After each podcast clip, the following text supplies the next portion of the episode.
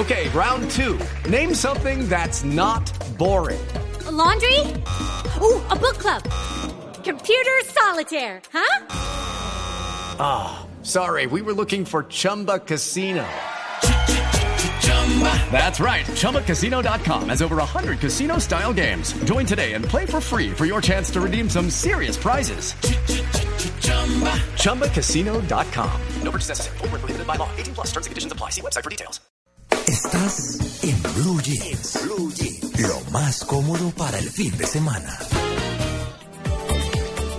Y en otras noticias, según el, el, representante de la Cámara, Simón Gaviria, Interbolsa y Proyectar Valores fueron el eslabón faltante para acabar de esclarecer el carrusel de contratación de Bogotá. Gaviria también anunció que las firmas habrían servido para blanquear dinero recibidos por los Nule y los demás involucrados en el multimillonario desfalco a las arcas del distrito. Al contratista se le pedía que invirtiera los anticipos en cierto tipo de bono. Después, la liquidez de esos bonos acababa en manos de Proyectar e Interbolsa.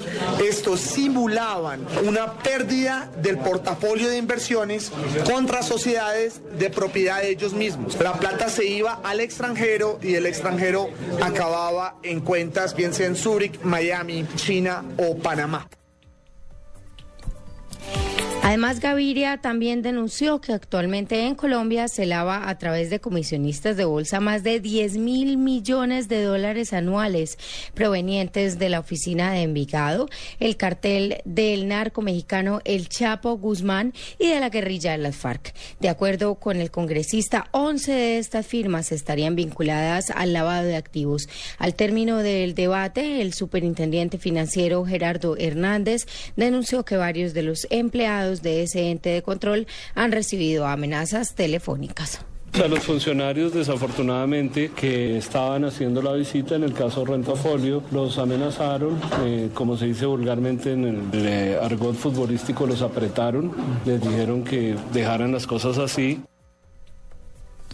Y el ministro de Hacienda a todo este tema responde con que se mostró bastante sorprendido por la cara oculta que está empezando a conocerse de Interbolsa lo que parecía una, un fenómeno de manipulación de precios, de captaciones indebidas, pues está, está generando la sensación de que lo que ocurría allí era una verdadera cloaca. Bueno, vamos a hablar ahora del tema de los paperos, María Clara, porque después de un amplio encuentro del Gobierno Nacional y los productores de papas se logró un acuerdo para darle fin al paro de los paperos, esto de manera inmediata. La decisión fue la de apoyar a los productores con 40 mil millones de pesos que se aplicarán para las dos próximas cosechas. Juan Camilo Restrepo, jefe de la cartera agropecuaria, explicó en qué consiste el acuerdo para que el material vegetal, o sea, las semillas con que se cultiva la papa, sea cada vez de mejor calidad, para que haya un apoyo a campañas publicitarias tendientes a revertir una tendencia que se observa de que el consumo de papa viene decreciendo en Colombia, para que haya una más amplia representación de los estamentos de la dirigencia de la papa en la cadena productiva de este importante producto. 6 y 33 minutos de la mañana estamos en el resumen de noticias en Blue Jeans de Blue Radio. ¿Qué pasó esta semana? Y hemos comentado temas, por supuesto, muy importantes, pero vamos a hablar de ¿De la guerra? No. Durante la conmemoración de los 104 años de la Escuela Superior de Guerra, el presidente Juan Manuel Santos indicó que para que el gobierno inicie una eventual mesa de diálogos con la guerrilla del ELN, que es otro escenario que se abre, esta debe liberar a todos los secuestrados que tienen su poder. Bueno, debían exigírselos también a las FARC, ¿no? Claro que sí, es que es el primer paso de un grupo insurgente para demostrar que tiene una voluntad de paz, sobre todo cuando los secuestrados son civiles indefensos. Si va a haber algún tipo de beneficio jurídico para las FARC y eventualmente si el ELN decide entrar y para que nosotros decidamos que si entra, tienen que liberar a los secuestrados, sobre todo el canadiense que tienen. Si eso sucede, por supuesto que también va a haber beneficios jurídicos para la contraparte, para las Fuerzas Armadas que han sido las que han sacrificado su vida. Bueno, eh, que la exigencia sea igual para las FARC. Es decir, se les ha dicho y se ha mencionado, no lo han aceptado, pero tiene que ser así para todo el mundo. Es un poco lo que yo leí esta semana, Natalia, Amalia y Tito, eh, en, un, en un texto muy interesante que decía, una pregunta que se hacían en las redes sociales, ¿por qué los, los eh, delitos que cometen estos grupos insurgentes no son de lesa humanidad o se busca perdonar y los que comete el otro extremo que es la derecha, o sea, ni el uno ni el otro, no. Entonces, ¿el rasero es cuál? Entonces tenemos problemas ¿cómo? ¿La justicia cómo aplica ahí? Sí, yo pienso que para eso, María Clara, tendríamos que tener un día invitado al procurador, además, Sí. que se ha pronunciado y que generó tanta ampolla eh, el tema de que los delitos de las FARC no son de lesa humanidad, pero sí es importante decir que en escenarios... fiscal. El fiscal, sí, Sí, señora, el discúlpeme.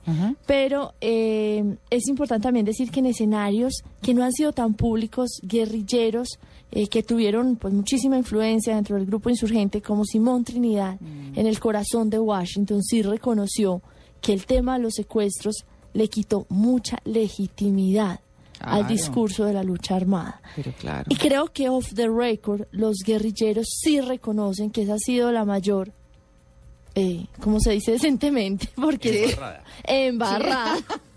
Ay, Embarrada con C. Está temprano. es embarrada Señora. Está muy bien, muy pueden bien. haber hecho y eh, yo creo que el país va de pronto a entender un poco mejor este proceso de paz en el momento en que estos líderes guerrilleros le pidan perdón a los colombianos por un hecho que no tiene justificación bajo ningún escenario. Sí, señora. El- mire, de otra parte, eh, pues el jefe de Estado envió un mensaje a toda la cúpula militar y de la policía, pues para que no se dejen engañar por los enemigos de las negociaciones de paz y asimismo aseguró por primera vez que si el proceso de paz fracasa en algún momento, se va con la conciencia tranquila de no haber perdido nada. Toda esa iniciativa fue financiada por la Fundación Democracia en Libertad, que es una fundación que promueve actividades políticas en Colombia y esa es la única fuente, eh, digamos, de recursos que nosotros tuvimos.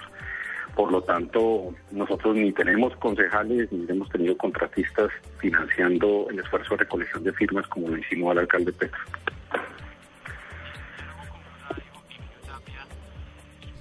Seis y 37 minutos eh, de la mañana. Bueno, esto tiene que ver con otro tema, por supuesto, pero el mandatario de los colombianos también resaltó el proceso de eh, fortalecimiento que tuvieron las Fuerzas Armadas durante los gobiernos de Andrés Pastrana y Álvaro Uribe Vélez, pero mantuvo sus diferencias con el último expresidente. hacer la guerra por hacer la guerra. Sí, hay algunos mandatarios, algunos eh, jefes de Estado en el pasado, en la historia. Calígula le gustaba hacer la guerra porque sí, porque es que eh, vivía en la guerra. Pero eso, eso no es lógico, eso no tiene sentido. Uno tiene que bu- buscar la paz. Es un mandato constitucional, o sea, no necesitamos, ninguno de nosotros necesitamos mandatos para buscar la paz. Es una obligación. Bueno, María Clara, y Colombia vivirá mañana el acontecimiento religioso más importante de nuestra historia, Hola, cuando sí, ¿no? sea canonizada, sí señora. Es que imagínese que estaba escuchando que, bueno, también, eh, por supuesto, las noticias han dado cuenta de la mexicana que es santa. También. Decían, bueno, pero el presidente Santos es la primera delegación de presidente y todo que va a una canonización. Es que México está acostumbrado, es la santa número 30. No, para nosotros es muy Exactamente, México tiene muchísimas Sí, para nosotros. yo no sabía. Le comento que en Antioquia, y le comento que en Antioquia, pues sobre todo en la ciudad, pero en toda Antioquia, la verdad es que han aparecido primero familiares de la madre Laura alrededor de toda Antioquia. Ah, y segundo, No, y eso segundo, sí. no, y además de eso, milagros. Aquí se sentó la Eh, madre Laura. Tengo el no, y pañuelo de segundo, la madre Laura. milagros, Sí.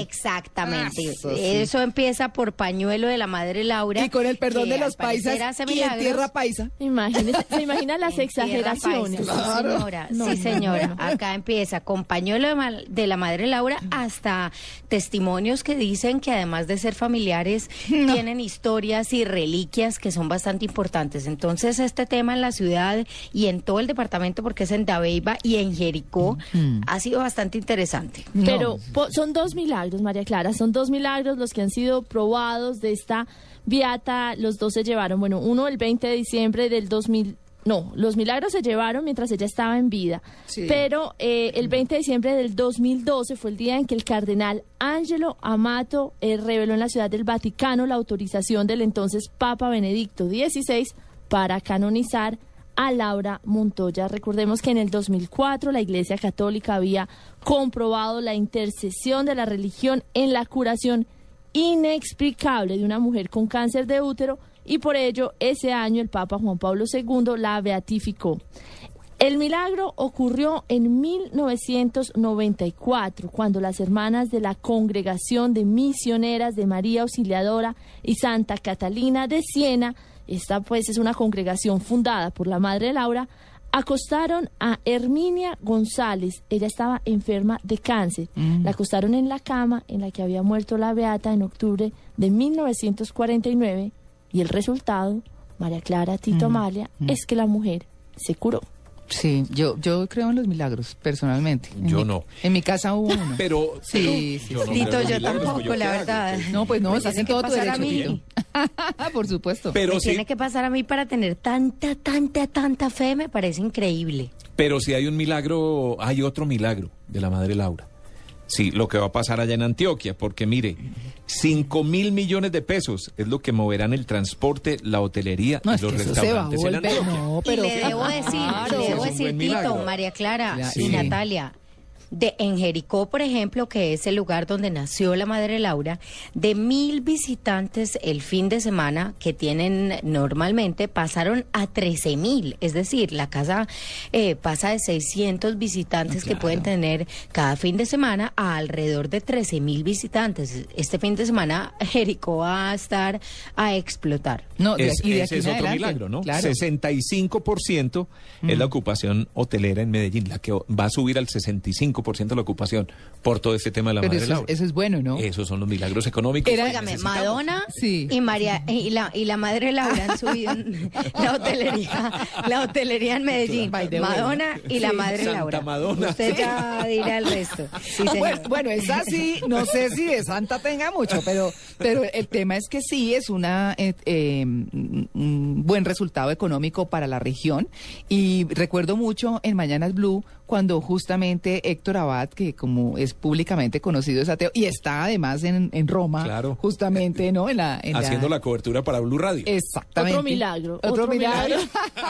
él decía ayer que a los ateos también se les respetaba y que él respetaba todo eso y que si lo pudieran poner en eh, a hablar con un lama o con un pues, cualquier con- Budista, sí, lo que claro. fuera que él pues lo hacía con todo respeto porque le interesa el tema, es decir, Claro, ¿y por qué conocer. no? No, es que la historia de la religión, María Clara, para uno entender la historia del mundo hay que entender la historia de las religiones. Sin duda. Yo no soy creyente, pero yo sí creo en los milagros, para que vean. Sí, sí.